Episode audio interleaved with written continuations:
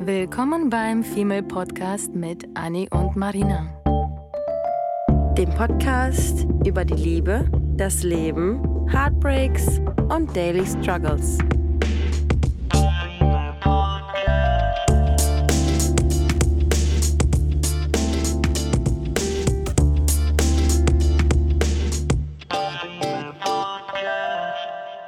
Heute geht es again um die Liebe. nee, ne? Heute geht es aber nicht um äh, das Single-Dasein, sondern um Partnerschaften oder Datings oder teils sogar vielleicht Beziehungen Mhm. und äh, um Sachen, die es vorher oder währenddessen oder auch im Nachhinein zu klären gibt. Wir haben festgestellt, dass es wirklich viele Sachen gibt, die man über den Partner wissen sollte. Ja. Und wir wollen euch ein paar davon, die uns besonders wichtig sind, ähm, nochmal nahelegen. Und ähm, das, wir sprechen ja sehr oft und sehr häufig über die Sprachen der Liebe. Mhm. Und das ist nämlich auch Punkt Nummer eins, um einfach mal direkt äh, mit der Tür ins Haus zu fallen. Die Sprache der Liebe, wir haben darüber schon eine Folge in der Vergangenheit gemacht, ähm, ein bisschen weiter zurück. Sollte aber die Folge 29 sein, schaut gerne da nochmal hin, da beschreiben wir die Folgen nochmal ein bisschen genauer, intensiver. Aber um ganz kurz darauf einzugehen, was sind denn die Sprachen der Liebe? Es gibt fünf Sprachen. Es gibt auch ein tolles Buch von Gary Chapman darüber, äh, die erklären, ähm, welche Sprache dein, du und dein Partner sprechen Mhm. könntet. Und wenn ihr diese versteht, dann fällt es euch einfacher, eu, äh, mit dem Partner zu kommunizieren, ihm Liebe zu zeigen und auch Liebe zu empfangen. Äh, die Sprachen sind, ähm, das eine ist liebe Worte, das sind einfach nur, ich liebe dich oder du siehst schön aus oder so, solche Art von Komplimente. Dann gibt es eine, die heißt Zweisamkeit. Das bedeutet Mm. einfach nur nicht Me-Time, sondern Us-Time zu haben, schöne Momente zu zweit zu erleben, Geschichten zu schreiben, Zukunft zu schmieden und einfach quasi Zeit gemeinsam zu verbringen. Mhm. Die dritte Sprache ist Geschenke. Und das bedeutet nicht, dass man andauernd Tag und Nacht Geschenke bekommen möchte, sondern man möchte quasi eine Art von Liebe erhalten in, in haptischen Gegenständen, würde ich sagen. Mhm. Wenn zum Beispiel der Partner weiß, was deine Lieblingspizza ist, dann bringt er sie heute Abend vielleicht nach Hause. Und Mhm. das ist die Art von Geschenke, die diese Sprache spricht. Und dann gibt es die Hilfsbereitschaft, die mag ich. Ich glaube, das ist auf jeden Fall ein sehr großer Teil von meiner Sprache der Liebe. Ähm, das bedeutet, dass man zum Beispiel einfach dem Partner überall hilft, wo man helfen kann. Ob das jetzt der Einkauf ist oder vielleicht Kinder abholen oder ähm, bei der Hausarbeit helfen oder oder oder das, oder, oder. das Bild an die Wand hauen. Genau, dann das oder die Schränke zusammenbauen oder ein Bad einlassen. Einfach so eine Art von Auch mitdenken, ne? Mitdenken, Mhm. Mitfühlen und Sachen erledigen, Taten sprechen lassen statt Worte. So. ja. Und die fünfte Sprache der Liebe ist die körperliche Intimität. Ja. Das bedeutet anfassen, küssen, Händchen halten, Sex haben, körperlich einfach dem Partner nahe zu sein. Mhm. Und warum wir das an erster Stelle erwähnen, weil es, glaube ich, für uns beide das Wichtigste ist tatsächlich, als allererstes rauszufinden, wenn du jemanden datest, wenn du zum Beispiel verstehen kannst, wenn ich weiß, dass bei mir im Moment ähm, Hilfsbereitschaft 50% und körperliche Nähe 50% sind, und nochmal ein Disclaimer, wir haben alle davon, wir haben alle fünf Sprachen in uns. Und es gibt Zeiten, Momente, Jahre, Tage, wo einige mehr nach außen kommen und andere weniger. Bei mir Mhm. war das zum Beispiel mein Leben lang tatsächlich Hilfsbereitschaft, überwiegend und Taten. Und jetzt ist das eher körperliche Nähe und Hilfsbereitschaft. Was mich bei dir sowieso auch schockt. Weil ich habe mit dich, ich hab körperlicher noch nie so körperlich ähm, Needy? gefühlt. Ich weiß, sogar bei Freunden, bei Familie, ich habe das Gefühl, ich muss alle anfassen und das Mhm. fühlen und das äh, soll mein, mein Liebestank füllen. Ähm, was ich spannend finde, weil jahrelang war ich genau das Gegenteil. Körperliche Nähe war mir Mhm. nichts wert, aber eben Hilfsbereitschaft und nette Worte und Ja. einfach Taten. Jetzt dreht sich der Spieß so ein bisschen um. Ja, krass, ne? Wenn die Lebensumstände sich ändern, man Mhm. irgendwie so einen, so einen Zugang plötzlich zu dem, zu einem neuen nur- Gefühl auch hat. Aber auch nur, weil ich es gemerkt habe, dass mir das gut tut. Mhm. Vorher habe ich es ja nicht zugelassen, weil ich es nicht wollte. Mhm. Und als ich das dann doch zugelassen habe und gelernt habe, wie schön das sein kann mit Partnern, den man wirklich mag, Und dass man auch nicht angreifbar kommen, ist. dass man nicht angreifbar ist, genau. Und jetzt fühle ich so richtig Mhm. mit Menschen noch näher und mag das Ja. Gefühl einfach noch mehr, weil ich gute Erfahrungen gemacht habe. ja. Habe ich gemerkt, okay, krass, das ist, das ist nice. Und jetzt weiß ich ja, was ich von einem Partner erwarte, weil ich jetzt meine eigene weiß. Mhm. Wenn ich jetzt jemanden anfange zu daten, wie es vor kurzem der Fall war, da weiß ich tatsächlich, dass irgendwie auf jeden Fall seine Sprache mh, der Worte es nicht ist, also Mhm. keine Liebesworte, Liebeserklärungen, nein. Ähm, Intimität hätte ich zu Beginn gesagt, ja, ist aber jetzt nein. Und so Im Mhm. Endeffekt kann man so ein bisschen entweder Ausschlussverfahren oder vielleicht sogar mit, durch eine kleine Kommunikation mit dem Partner rausfinden, was ist denn jetzt seine. Weil ich weiß meine, ich weiß, was er mir geben müsste. Und jetzt müsste ich im Prinzip auch noch seine wissen, um zu wissen, was er bekommen müsste. Ja. Weil wir vergessen natürlich, nur weil wir unsere wissen, mh, heißt das nicht, dass die Beziehung dann dadurch gerettet ist. Denn Ja, nur weil ich meine weiß, äh, man gibt immer meistens die von der eigenen. Ja. Das heißt, ich würde jetzt am meisten körperlich Weil du sie verstehst. Genau, ich Mhm. verstehe die und es ist meine und ich tanke ja so. so. Das heißt, ich gebe jetzt an den Datingpartner Hilfsbereitschaft, helfe ihm beim Kochen und Aufräumen und äh, gebe ihm Sex. So. Mhm. Und dann merke ich aber vielleicht, das ist ja gar nicht seine. Mhm. Ich gebe ihm die ganze Zeit meine und Ja. dränge meine auf, aber das ist die gar nicht. Deswegen, wichtig, findet auch seine raus. Das Ja. heißt, Punkt Nummer eins, Liebessprache. Und vielleicht auch gleichzeitig so ein bisschen die Liebespräferenzen, wenn wir schon dabei sind. Das Ja. können neben der Sprache auch einfach ein paar Sachen sein wie ähm, Sachen im Bett Ja. oder wie küsst du am gern, wie möchtest du gehalten, umarmt werden, wie möchtest du gestreichelt werden, wie möchtest werden. du gewertschätzt werden. Einfach Mhm. so das, was so ein bisschen die alltäglichen Sachen, nicht diese Basis-Liebessprache-Sachen, sondern Liebespräferenzen sind nochmal Sachen im Detail. Ja. So. Und äh, jetzt, raus. jetzt, wo du gerade Detail sagst, bevor, bevor ich jetzt zu Punkt Nummer zwei springe, wo ich jetzt auch schon wieder total heiß drauf bin. Mhm. ähm, ich hatte letztens eine Situation, wo ich beim, mit meinem Boy mich unterhalten habe und er irgendwie über seinen Bruder gesprochen hat und ich habe dann gesagt, wie ist denn dein Bruder? Und dann hat er zu mir gesagt, ganz anders als ich. Und ich fand das so interessant, weil ich habe noch nie jemanden gefragt, wie er so drauf ist, wie er streitet, wie er lacht, wie er was ihn, was er witzig findet. Ähm, Ich habe nie, ich habe nie über, ich habe nie Fragen über Wesenszüge gestellt. Deswegen fand ich so krass, dass er sagte, mein Bruder ist ganz anders als ich. Und dann habe ich die Frage gestellt, wie ist denn dein Bruder? Und dann hat er darauf geantwortet und ich dachte mir so krass, ich kenne diesen Typen noch gar nicht allzu lange, aber indem er sagt, dass er ganz anders, ganz anders ist als sein Bruder und indem er seinen Bruder beschreibt, hat mir das direkt irgendwie einen, ähm, einen Eindruck gegeben davon, wie er sich einschätzt. Also verstehst du, was ich Mhm, meine? mhm. Und Also was so- er ja nicht zu sein scheint, Ja. in seinen Augen ja, ja, zumindest. genau. Mhm. Total interessant, so eine, so eine. Einschätzung Ja. ähm, zu, zu bekommen von, von dieser Person. Und ähm, genau, ich wollte zu Punkt 2. Weil Mhm. ich nämlich jedes Mal wieder, eigentlich sollten wir auch schon Provision für diese, für diese Werbung nehmen. Um dieses Buch handelt es sich nämlich gefühlt in jeder Folge. Mhm. Es handelt sich um das Buch Der Bindungseffekt. In diesem Buch Bindungseffekt werden äh, eigentlich Unsere primär- Bibel, by the way, Ja, deswegen erwähnen wir diese absolute- auch. Das ist einfach wirklich unsere Bibel. Absolute Bibel, da werden die Bindungsarten beschrieben. Bindungsarten sind ähm, ja Kategorien. Es gibt vier Kategorien von Menschen. Dieses Buch hat über 200 Seiten. Von daher müsste man sich das durchlesen, um das alles im Detail zu verstehen, ähm, wie unterschiedlich diese, diese, diese Kategorien sind. Aber es gibt auf jeden Fall vier Bindungsarten und zwar gibt es da die, ähm, die ängstlichen, die gleichgültigen, die vermeidenden und die sicheren. Mhm. Und jeder von uns hat einen gewissen Anteil an Bindungstyp in sich. Also natürlich gibt es da Vermischungen. Das ist äh, so pauschal kann man das gar nicht sagen, weil der eine ist in der und der und der Hinsicht vielleicht ängstlich, aber in der anderen Hinsicht vielleicht ähm, sicher und in der anderen Hinsicht wieder ambivalent, was ich zum Beispiel über mich herausgefunden habe, dass ich Hm. irgendwie ein ambivalenter Bindungstyp bin, weil ich ähm, nicht so ganz konstant unterwegs bin. Manchmal bin ich aber ängstlich und jeder hat irgendwie so gewisse Anteile und in, in diesem Buch kann man auch zu seinem eigenen Bindungstyp so ein, so eine kleine, so ein kleines Quiz machen und gucken, ähm, was am besten zu einem passt. Also man müsste herausfinden, welcher Bindungstyp man ist und ähm, damit geht auch einher ähm, die Frage, wie war vielleicht die Kindheit des Partners? Mhm. Weil die Kindheit wissen wir ja ganz genau, die ersten Jahre unseres Lebens, die nimmt man vielleicht gar nicht, nimmt man im Nachhinein gar nicht mehr so aktiv wahr, aber als Kinder nimmt man dann doch in den ersten drei Lebensjahren, glaube ich, sagt man, ähm, seine Umwelt doch mehr wahr, als man glaubt. Und äh, dort werden dann auch schon die ersten Erfahrungen, Traumata, äh, positive Erfahrungen, ne negativen Erfahrungen mitgenommen bis hin ins Erwachsenenalter.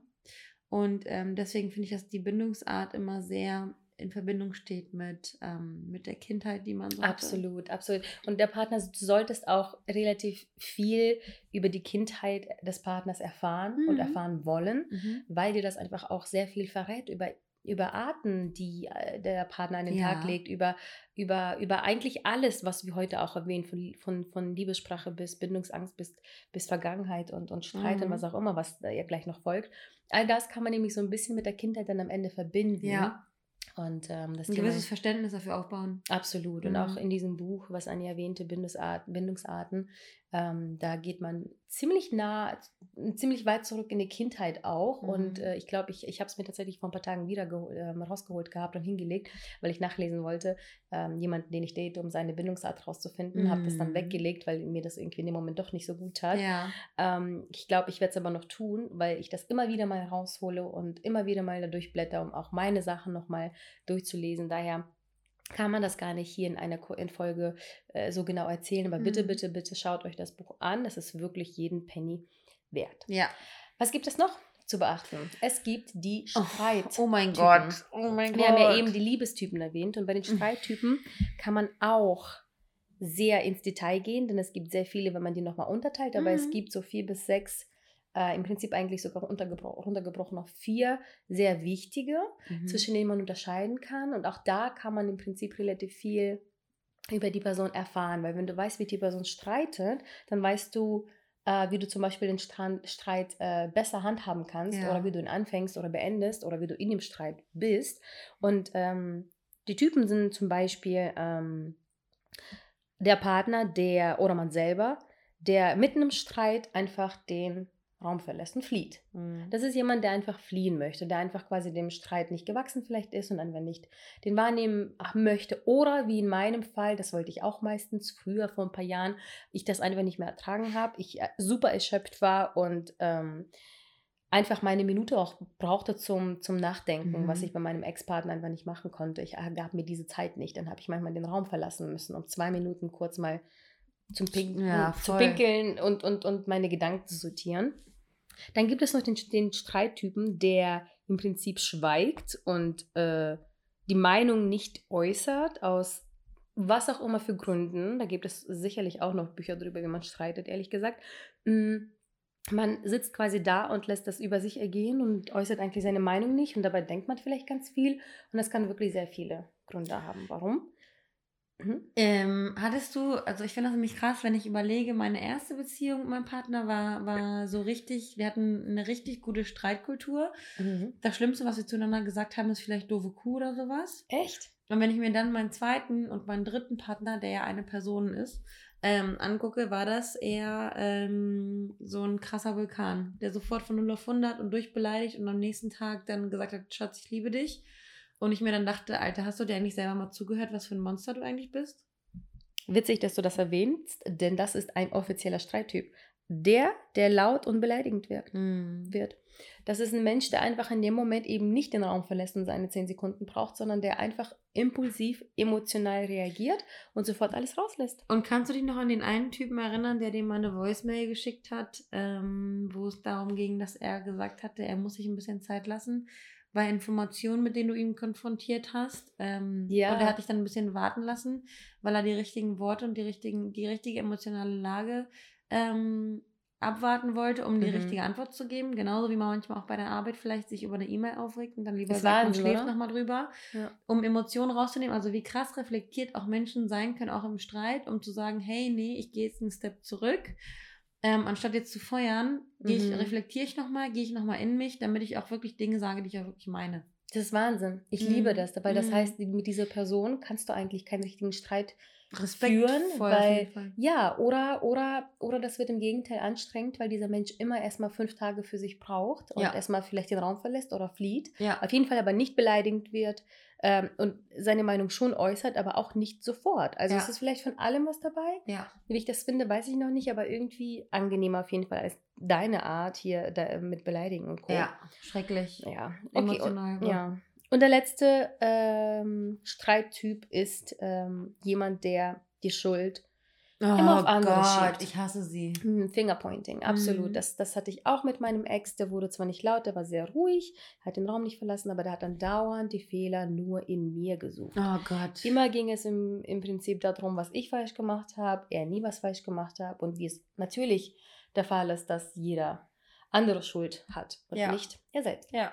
Das heißt, ähm, dass es euch gut tun kann in der Partnerschaft, Beziehung oder auch im späteren Dating, herauszufinden, welcher Streittyp der Partner sein könnte, weil dann wisst ihr, worauf ihr euch einstellt. Wenn ihr merkt, okay, der verlässt einmal den Raum, hinterfragt das doch einfach ein bisschen und lasst diesen Menschen aber dann auch den Raum verlassen. Mhm. Erzwingt mhm. das nicht.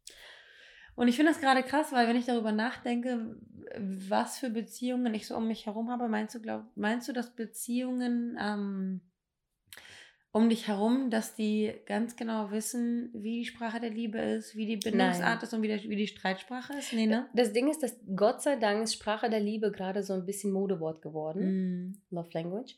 Ich sehe und höre das überall und ich weiß nicht, ob es daran liegt, weil ich mich auch damit beschäftige, mm. aber wir haben, das war die 29. Folge, das heißt, es muss zwei Jahre her sein. Ja. Ähm, vielleicht sollten wir die nochmal auffrischen, auch wenn der Inhalt derselbe ge geblieben ist. Mm. Ähm, und ich höre jetzt erst nach zwei Jahren, äh, wo wir, du und ich uns ja wirklich intensiv damit beschäftigt haben und ich auch das Buch gelesen hatte, ähm, mhm. höre ich das jetzt auf einmal überall. Und ich hoffe, das wird jetzt nicht so ein Ahaha, Liebe, das ne, ähm, hier Zärtlichkeit oder liebe Worte ist eine Sprache der Liebe, dass das nicht als Scherz wahrgenommen wird, sondern es ist ja wirklich fundiert und, und, und ähm, ja. wissenschaftlich irgendwie belegt. Ja. Irgendwie ist das alles so Like, it's real. It's a real thing. Ja. Daher finde ich schon sehr wichtig. Und ich habe aber auch gemerkt, seitdem ich es weiß, will ich auch bei Menschen, die mir ein bisschen mehr bedeuten, wo ich vielleicht mehr als nur zwei Dates hatte, mhm. die Sprache der Liebe auch rausfinden. Ja, weil man ist ja interessiert ja. am Gegenüber. Und das ist ja eben das Ding. Ne? In einer Beziehung sollte man ja immer, ich finde das auch immer so interessant, ich habe letztens zum ersten Mal diese ganzen Trash-TVs, Love is Blind und so geguckt. Liebe ich. Und ich finde das so, ich finde das so interessant, weil da hat ein Pärchen immer gesagt, dass ähm, Liebe und Beziehung und ähm, ähm, Ehe Arbeit ist. Und ich dachte mir dann jedes Mal, ich mache mir seit Tagen mache ich mir darüber Gedanken, ob das das richtige Wort ist, dass eine Beziehung Arbeit ist. Mm. Eine Beziehung ist für mich keine Arbeit, sondern eine Beziehung ist für mich das äh, Interesse daran, ähm, die gemeinsame Zufriedenheit aufrechtzuerhalten. Oh ja, das ist schön. Gesagt. Das ist ja in einer, das ist ja in einer, in einer zwischenmenschlichen Beziehung, in einer Freundschaft genauso. Du machst mir eine Freude, ich mach dir eine Freude, wir machen uns gegenseitig eine Freude. Wenn es uns schlecht geht, ist unser Interesse, dass es uns besser geht. Und wenn es uns gut geht, ist unser Interesse, dieses Gutgehen gemeinsam zu, miteinander zu verbringen. Mm. Und das ist ja keine Arbeit in dem Sinne. Und ich habe bei diesem Pärchen bei ähm, Love is Blind habe ich gesehen, habe ich immer gehört, dass er immer davon gesprochen hat, dass eine, dass eine Ehe natürlich Arbeit ist und natürlich anstrengend ist und tough und hast du nicht gesehen. Und dann dachte ich mir so, nee. Äh, und dann meinte irgendwer, ähm, eine, eine, Freundin von meiner Mutter meinte mal, let's not fall in love, let's rise in love. Mm. Und man hat ja immer dieses mm. Interesse, man sollte immer das Interesse haben, auf ein höheres Level zu kommen, sich nicht gegenseitig runterzuziehen, nicht aneinander arbeiten zu müssen, sondern miteinander zu wachsen. Mhm. Und das kann ja nur passieren, wenn man eben weiß, wie die Sprache der Liebe ist. Und man hat ja Interesse, die Sprache der mhm. Liebe des mhm. anderen kennenzulernen. Man hat Interesse, auf die Sprache der Liebe ähm, des anderen zu reagieren. Man hat ja Interesse daran, wie die Vergangenheit ist und warum der Bindungstyp so ist, wie er ist. Und ob man vielleicht einen gemeinsamen Weg finden kann, falls es Kommunikationsschwierigkeiten geben sollte, ähm, mit verschiedenen Bindungsarten klarzukommen, Traumata mhm. gemeinsam zu bewältigen. Das sind ja alles so Dinge, die einen auch ähm, zusammenschweißen ne? und ja, auch irgendwie ja. Respekt zu haben in Streitsituationen, obwohl man vielleicht nicht der Streittyp war, mhm. Der konstruktiv gestritten hat, aber dann plötzlich, weil man eine Person liebt, ja. ähm, irgendwie sich, sich zusammenzureißen und aus, aus dem Interesse, aus der Liebe heraus äh, immer auf einen grünen Zweig kommen zu wollen, so ja. wie man in einer Freundschaft ja auch auf einen grünen Zweig sein ja. möchte. Ja, deswegen sind tatsächlich die drei Dinge, die wir jetzt genannt haben, mit Liebessprache, Bindungsart und Streittyp, mhm. für mich persönlich die absolut wichtigsten, fundamental Top drei Sachen. Die stehen ja. bei mir auch. Ich habe zwei Notizsachen in meinem digitalen Notizbuch diesmal. Mhm. Äh, in dem einen stehen genau die Sachen.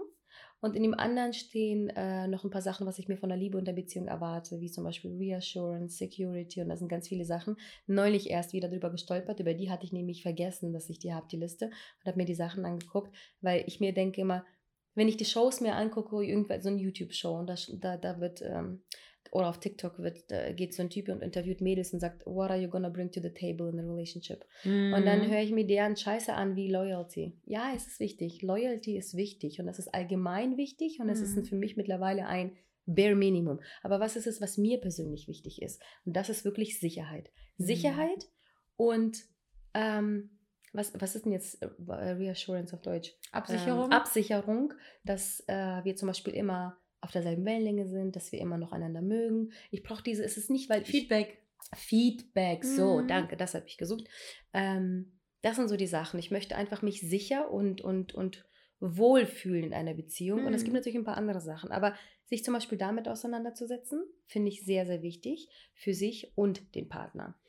Ähm, deswegen darf man natürlich auch diese Kleinigkeiten und nicht, die eigentlich Großigkeiten sind, nicht vergessen, ja. weil diese, diese, diese, diese, das sind halt wahrscheinlich vielleicht auch sogar diese Liebespräferenzen, die ich meinte vorhin. Ja. Äh, weil wenn ich weiß, dass bei mir Sicherheit sehr wichtig ist, dann weiß ich ja auch, wieso ich sauer wäre, wenn der Partner sich zum Beispiel seit Tagen nicht meldet ja. und mir kein Feedback gibt und ich nicht weiß, ob man nach einem Date sich wieder sieht und ich mich unsicher fühle auf einmal. Ja. Nicht, weil ich mich nicht selbst genug liebe, sondern einfach, weil das ja eine Präferenz ist, die ich brauche die ich nicht erhalten habe. Mhm. Und dann setze ich mich nicht damit auseinander, wie kacke er ist, sondern ich setze mich vielleicht auseinander, warum mir das so wichtig ist. Wie kann ich das besser machen? Wie kann ich selbst daran arbeiten? Und dann finde ich heraus, was sind denn seine Präferenzen? Matchen ja. diese? Kann ja. man irgendwie einander kommunizieren? Kompromiss. Kompromisse finden, wenn ich ihm sage, ey, so wie du früher, ich brauche deine Nach Nachricht nachts, wenn du nach Hause fährst, mhm. was dir ja früher sehr wichtig war, mhm. Feedback zu erhalten, auch in dem in der Art, äh, dann macht er das für dich und was machst du für ihn? Du machst dann, keine Ahnung, indem du kein, weiß ich nicht, ein Selfie sendest, weil ihm mhm. das wichtig ist. So, das heißt, es ist im Prinzip am Ende wieder so ein Geben und Nehmen, was auch wichtig ist, aber voneinander herauszufinden. Hm, diese ganzen guten und schönen Sachen. Es ist aber auch wichtig, so ein bisschen sich damit auseinanderzusetzen, was sind denn die Challenges? Was sind so die Sachen, die du vielleicht nicht so gut findest? Was sind Sachen, die dich enttäuschen bei dem Partner oder früher enttäuscht haben oder jetzt enttäuschen oder vielleicht in der Zukunft enttäuschen werden? Was sind deine Triggers? Was sind so Sachen, die dich richtig mh, hm, unsicher. Mhm. Auch wieder Beispiel, wo dein Partner dich damals äh, nicht angerufen hat, wenn er nachts unterwegs war, mhm. lagst du nachts wach und das hat dich richtig getriggert, mhm. dass du nichts von ihm hörst, dass du keine Ahnung hast, wo er ist, mit wem er ist, was er macht, ob er nach Hause kommt, ob er lebt, ob er jemand anderen vögelt. Mhm. Das waren so deine Trigger. Und man steigert sich da natürlich auch Man rein. steigert sich da rein. Und wenn mhm. der Partner aber von deinen Triggern weiß, ja sitzt du nicht da und erwartest ihn, dass mhm. er, erwartest, dass er das jetzt tut, aber du kommunizierst es mit ihm. Mhm. Das ist nämlich auch so ein, so, so, ein Ding, dass man das kommunizieren kann, aber der Partner ist nicht jemand, der das alles erfüllt, sondern der einfach nur darauf achtet, mitachtet und du aber auch mit daran arbeiten musst. Das muss ich immer wieder betonen. Mhm. Das ist nicht der Partner, der das verändert und dir geben muss, sondern du musst es für dich auch klären. So, aber du musst, aber, du musst gehört werden. Du musst genau gehört werden, weil am Ende ist es eben eine Partnerschaft und das kann nur funktionieren, wenn du eben, in, wie in meinem Fall, Sicherheit bekommst und du eben deine Message nachts. Ja. So. Und das kannst du aber eben nur tun, wenn du kommunizierst, wenn du weißt, was deine äh, Challenges und was deine Präferenzen sind und die von deinem Partner. Und vor allem, was die Erwartungen sind. Ne? Ich habe mich letztens auch darüber nachgedacht, egal in welcher zwischenmenschlichen Beziehung man steckt, ähm, wenn man eine gewisse vielleicht Unsicherheit hat in irgendeinem Thema, muss man seinem Partner gegenüber auch ähm, seine Erwartungen sagen können und auch, und auch aktiv fragen. Das habe ich mir nämlich vorgenommen. Ähm, in der nächsten Situation, in der ich mir vielleicht irgendwie unsicher bin, ähm, meinen Datingpartner zu fragen, hey, was sind eigentlich deine Erwartungen an mich? Mhm. Weil ich ja interessiert darin bin, daran bin, dass wir uns beide verstehen, egal ob man am Ende ähm, vorm Altar landet oder einfach mhm. nur ein paar Monate nice Dating hat. Aber dass man Interesse daran hat, was die Erwartungshaltung des anderen ist, ähm, um darauf dann eingehen zu können, um, um reagieren zu können und um ähm, niemanden zu verletzen. Weil wenn man jemanden datet, wenn man einen Partner hat, dann wieder, so wie eben gerade gesagt, hat man ja auf jeden Fall das Interesse, den Partner nicht zu verärgern, nicht mhm. traurig zu machen, nicht weiter zu traumatisieren, sondern gemeinsam an einem, einem ja, Strang mit zu ziehen. Den, mit den Erwartungen äußert man ja auch direkt gleich Wünsche mit. Mhm. Die, die, Wünsche, die Wünsche, die man hat für sich und für den Partner und für die Beziehung. Ja. Und das muss man natürlich auch erwähnen. Ob das jetzt Wünsche äh, in Bezug auf Erwartungen sind oder ob es auch Zukunftswünsche sind oder Pläne für die Zukunft oder für das Hier und Jetzt oder einfach nur Träumereien. ähm, ich möchte einen Winterurlaub machen, das würde ich gerne mit dem Partner machen. Sowas. Und da habe ich zum Beispiel nochmal ein, ein Extrembeispiel. Ähm, das Negativbeispiel ist ich mit meiner Beziehung. Äh, wenn ich mit meinem Partner über ähm, Dinge gesprochen habe, die mir gefehlt haben, ähm, die mich irgendwie verletzt haben oder sowas. Ist das jetzt gerade ein bisschen überspitzt gesagt, aber es war schon, ging schon in die Richtung, ähm, dass ich nicht ernst genommen werde, dass mir eher gesagt wurde, du mit deinem Psychoscheiß und du mit deinem mm. äh, unterhalte ich mit deinen Freundinnen darüber, wo ich mir dachte, so, ey, Junge, ich unterhalte mich mit dir darüber, weil du mein Partner bist und nicht, weil ich irgendwas, was uns betrifft, mit meinen Freundinnen diskutieren muss. Schlimm. Was ich natürlich auch schon 20.000 Mal mit meinen Freundinnen diskutiert habe, Obviously. besides that. Mhm. Ähm, aber wenn ich, wenn ich meinen Pain mit dir teilen möchte, dann bitte nimm ihn auch so wahr. Ja. Und das ist so das Negativbeispiel. Und dann zum Thema Wünsche und Erwartungen gibt es ein ähm, anderes Extrem, wo ich jemanden kenne, ähm, die sich zusammen jeden Sonntag beim Frühstücken, weil die sich unter der Woche nicht so oft so intensiv auseinandersetzen können, wo die sich immer diese Zeit einräumen und ähm, beim Frühstückstisch ganz normal, wenn sie sich ihr Butterbrötchen spielen und ihren Kaffee schlürfen, aus dem Fenster gucken und einfach sagen, hey, gab es diese Woche irgendwas, was dich irgendwie verletzt hat, was dich irgendwie gestört hat? Gibt es da irgendwas, was du mir sagen möchtest? Äh, weil ich höre dir jetzt zu bevor du jetzt die nächsten Wochen irgendwas in dir drückst. Mhm. Und manche Menschen könnten sagen, ey, das ist voll übertrieben, keine Ahnung, nee, man muss ja nicht jede Woche über Probleme reden, aber es gibt von jeder von uns, wenn wir darüber nachdenken, was waren unsere Highlights der Woche und was waren unsere Lowlights der Woche, das machen wir zum Beispiel bei der Arbeit, mhm. bei Meetings immer, ähm, auch wenn du im ersten Moment nicht darüber nachdenkst, was diese Woche High und was diese Woche Low war, es gibt immer irgendwas, was der Anfang ist von irgendeiner Pyramide. Ich finde, es ist aber auch wichtig, was du gerade jetzt mit dem Sonntagsbeispiel genannt hast, genannt hast ist, dass nicht man wirklich diese Probleme bespricht, sondern dass man einander diesen Raum gibt, mhm. für die Probleme zu besprechen. Weil vielleicht, mhm. weil dieser Raum gegeben ist, macht die, die Person das schon früher oder mhm. beide Partner und nicht erst an dem Sonntag. Ja. Und das ist wundervoll, weil du, du weißt, dass du das ansprechen kannst. Und das ist, mhm. glaube ich, fast schon sogar wichtiger ist, dass man sich hinsetzt und tatsächlich drüber redet, ja. zu wissen, dass man es machen kann. Ja. Und das ist halt, das ist super, super wichtig. Absolut. Weil damit teilt man auch so ein bisschen die inneren Gedanken und Gefühle und einfach alles, was in einem vorgeht, was sehr, sehr wichtig auch ist, äh, für diese Folge zu erwähnen, dass man auch eben Gefühle und Gedanken ausspricht. Und Gefühle und Gedanken sind ja sehr intim und ja. diese, diese Gefühle und Gedanken ähm, münden ja dann auch irgendwie, also das hängt ja alles miteinander zusammen. Ne? Das fängt irgendwie beim Kleinsten an und wenn man zum Beispiel, wenn ich mir vorstelle, dass ich mit meinem Partner ähm, über gewisse Dinge nicht gesprochen habe, hat sich das am Ende auf unser Sexualleben ausgewirkt. Oh. Das hat sich am Ende, also ich war sauer, weil die Banane schief auf dem Teller lag, war ich sauer und weil der Teller nicht abgewaschen war und habe meinen Partner dann ähm, mit Sexentzug bestraft mhm. und habe dann nicht irgendwie diese sexuelle Intimität mit meinem Partner ausgelebt, was dann wiederum dazu geführt hat, dass mein Partner ähm, sich gefühlt hat, als würden wir in einer WG miteinander leben, weil wir auch kein Liebesleben mehr hatten.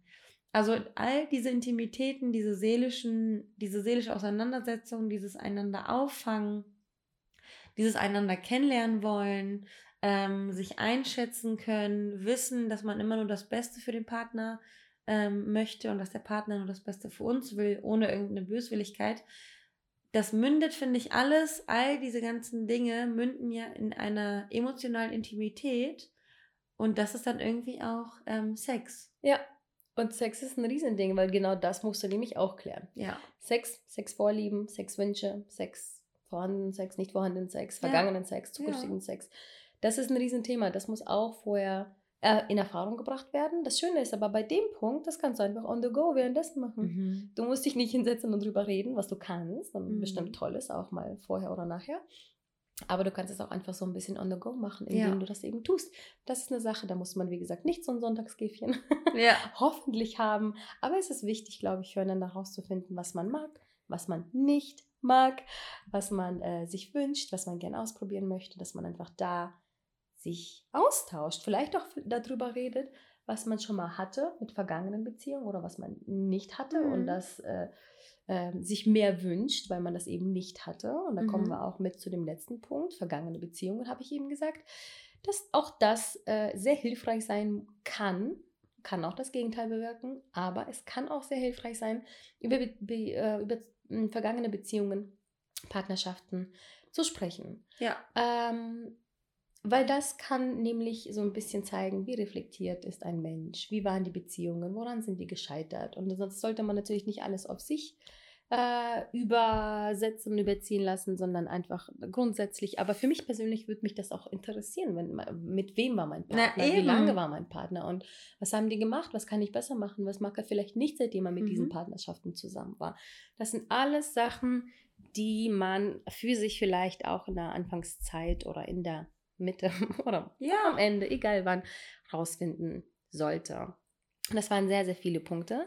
Äh, die wichtigsten haben wir aber ziemlich direkt am Anfang, denke ich mal, erwähnt. Mhm. Alles andere ist immer so ein bisschen nice to have. Aber ich glaube, wenn, wenn ihr einige davon für euch rausfindet, für euch selber rausfindet, erstmal über euch, mhm. dann über den Partner oder vielleicht dann mit dem Partner gemeinsam, ich glaube, dann seid ihr schon sehr, sehr gut für Partnerschaften und Beziehungen. Guter roter Faden. Guter roter Faden, ja. Ja, ich bin gerade selber hin und weg und ich glaube, jetzt freue ich mich bei der nächsten Dating-Affäre.